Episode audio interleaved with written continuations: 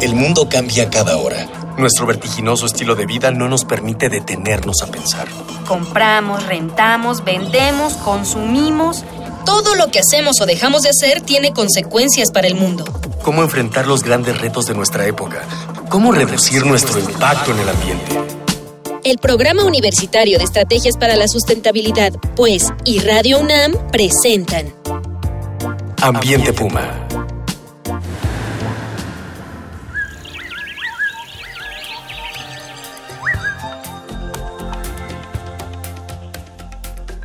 Gusto saludarles. Soy Mireya Imas, directora del Programa Universitario de Estrategias para la Sustentabilidad de la UNAM. Y como siempre, le doy la más cordial de las bienvenidas a este su programa Ambiente Puma: Voces, Ideas y Acciones Sustentables. Hoy vamos a charlar sobre una enfermedad parasitaria de mucha importancia, de una de las mayores importancias en América Latina y en México: el mal de Chagas. Muchos creemos que esta es una enfermedad de tiempos pasados o en zonas remotas o muy restringidas. Sin embargo, se trata de una enfermedad ampliamente extendida y que puede llegar a ser mortal. Pero no se apure, el conocimiento, como siempre, será la mejor medicina. Y para ello me acompaña en el estudio para charlar sobre este tema la doctora Berta Josefina Espinosa Gutiérrez. Ella es investigadora del Instituto de Investigaciones Biomédicas de la UNAM. Berta, muchísimas gracias por estar aquí con nosotros. gracias por la invitación, un gusto estar aquí. Eh, y antes de escucharnos a nosotras, vamos a escuchar, como hacemos siempre, las voces de la comunidad universitaria, en este caso de la Facultad de Veterinaria, a quienes les preguntamos, ¿conoces enfermedades transmitidas por insectos? Vamos a ver qué nos dijeron.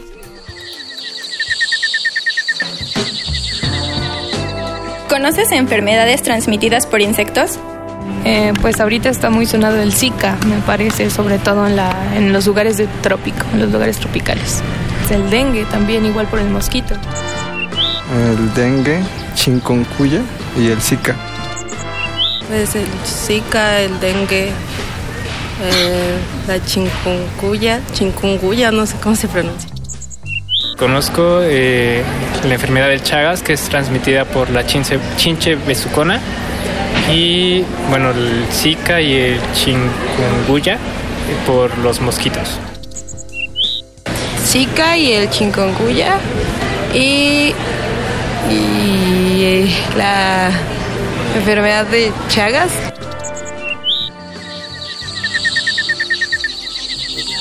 Bueno, pues escuchábamos las voces de los y las jóvenes de la Facultad de Veterinaria, quienes pues mencionaron rápidamente uno de los o algunos de los de las enfermedades que están hoy pues en el candelero, ¿no? El Zika, el dengue, el chikungunya, que incluso yo hacía tiempo que no veía una campaña de la Secretaría de Salud haciendo dando la información ¿no? sobre el, riesgo de, eh, en este caso, los mosquitos y la transmisión de estas enfermedades. Y también mencionaron el mal de Chagas, que es de lo que vamos a platicar esta, en esta emisión. Eh, ¿Qué es la enfermedad de Chagas? Cuéntanos un poquito, Berta, ¿qué es la enfermedad de Chagas? Sí, claro, bueno, la enfermedad de Chagas es una enfermedad parasitaria y es transmitida por un vector, por eso es una zoonosis y se transmite además de animales domésticos y silvestres a través del vector a la población humana por lo que se conoce como zoonosis, ¿no?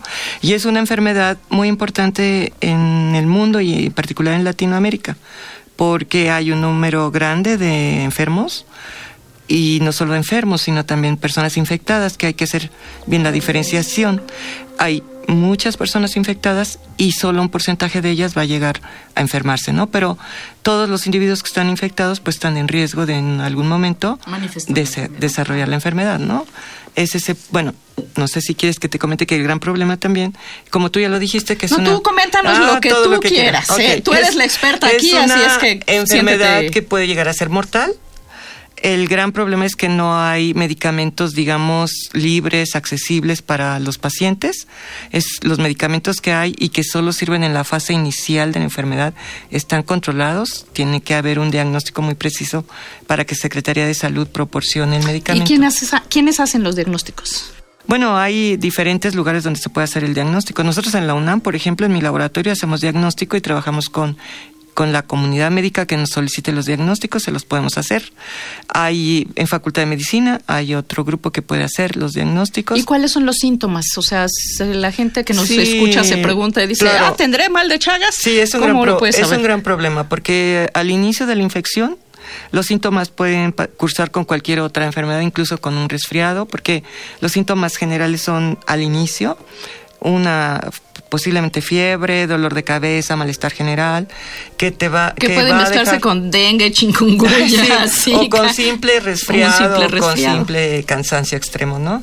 Entonces las personas no acuden a su médico por esta sintomatología tan, digamos, Genérica. ligera, genérica, ¿no? Y después se terminan los síntomas, alrededor de una semana, algunos 10 días, y el individuo infectado puede estar toda su vida así, infectado sin otra manifestación clínica, y más o menos el 30% eh, va a desarrollar la enfermedad ya con manifestaciones cardíacas. Ahí sí ya el cuadro en la fase crónica de la enfermedad cambia totalmente y entonces sí hay manifestaciones clarísimas de daño cardíaco, como puede ser taquicardia, palpitaciones, problemas en el eh, registro electrocardiográfico. ¿Y la evolución de la enfermedad tiene algún patrón o es totalmente Sí, no, diversa? O sea, es, es silenciosa la mayoría del tiempo, y esto quiere decir años, o sea, puede cursar silenciosa 10, 15, hasta 20, 25 años, sin aparente ninguna manifestación notable, ¿no?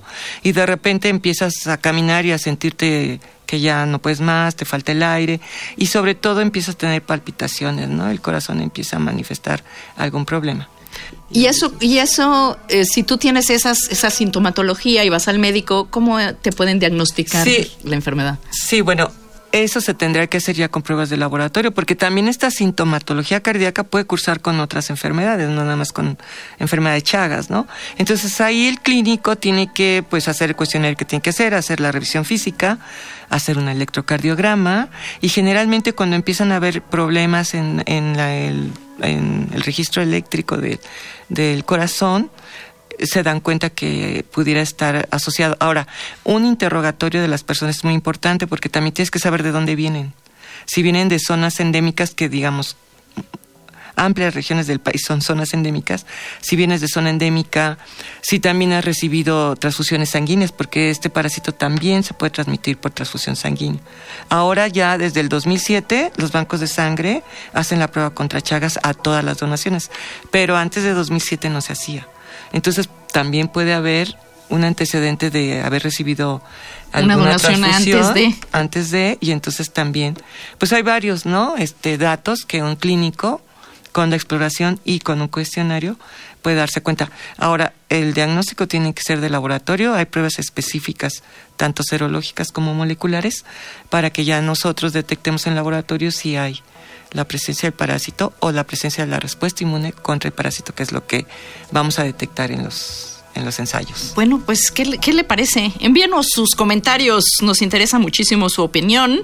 Eh, el día de hoy vamos a regalarle eh, nuevamente el libro Cambio Global, Causas y Consecuencias, publicado por la UNAM y Editorial Siglo XXI, para la primera o primer radio escucha que nos diga a través de Twitter el nombre científico del protozoario que produce el mal de Chagas. A ver si se lo sabe. ¿Sí es Ah, sí.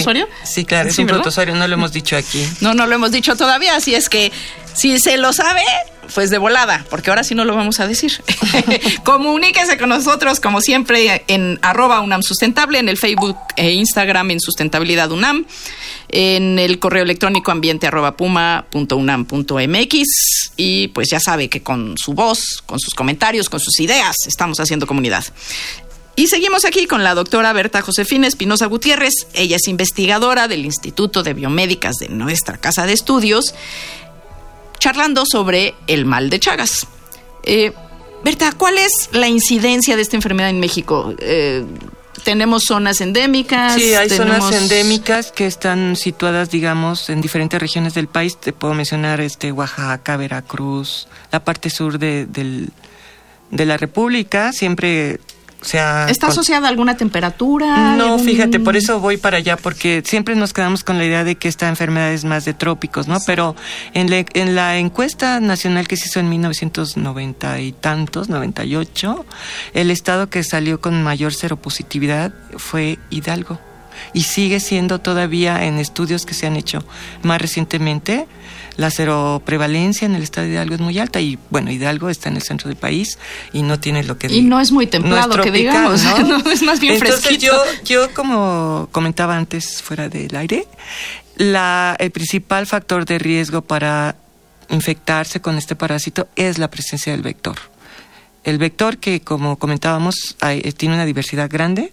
Hay más de 32 especies reconocidas en el país nada más y muchas de ellas son, digamos, este, autóctonas del país. No las vamos a encontrar en otros países. ¿Cuáles son las más importantes o que la gente podría Sí, mira, bueno, hay varias, ¿no? Pero, por ejemplo, Triatoma dimidiata es una especie que vas a encontrar en todo el corredor del Golfo de, Golfo de México, en, en los estados que están junto al Golfo de México y en el sureste está Triatoma dimidiata.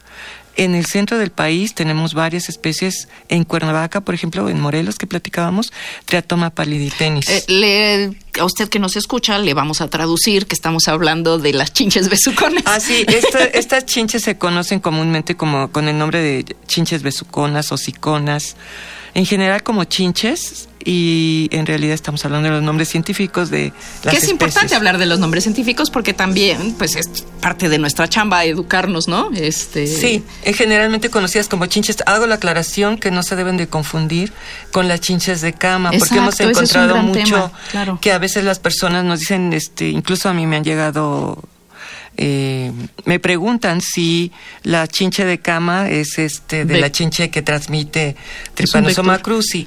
Y hay que aclarar que no que estamos hablando de una chinche que es mucho más grande y se le llama chinche porque es de la familia de los hemípteros, que es de donde son las chinches de, de la misma familia, de las chinches de cama, del mismo grupo, pero estos insectos que transmiten a Trypanosoma cruzi este, son muy grandes. Son, yo siempre para aclararles a las personas les digo que es como un tipo cucaracha, es más de ese tamaño, o un poquito más chico el tratoma dimidiata o Son como de, ¿qué será? Un, un No. centímetro y cachito, dos no, no, no, centímetros. lo- el tratoma palidipenis que hay en Morelos, por ejemplo, y las del centro del país son más grandes, pueden más llegar grandes. hasta dos y medio centímetros de largo.